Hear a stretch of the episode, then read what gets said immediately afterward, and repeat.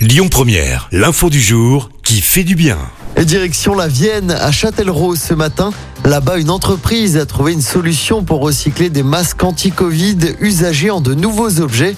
Depuis juin 2020, Plaxtil, c'est le nom de l'entreprise, a transformé plus de 25 millions de masques. Alors comment ça se passe? Les masques sont d'abord désinfectés grâce à des rayons UV.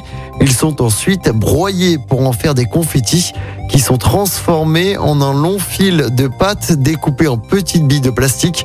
Et cette nouvelle matière est finalement fondue et moulée pour en faire de nouveaux objets et notamment du matériel scolaire.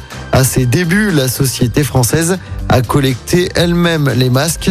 Désormais, les particuliers et les entreprises peuvent les envoyer directement à faire recycler. Écoutez votre radio Lyon Première en direct sur l'application Lyon Première, lyonpremière.fr et bien sûr à Lyon sur 90.2 FM et en DAB+.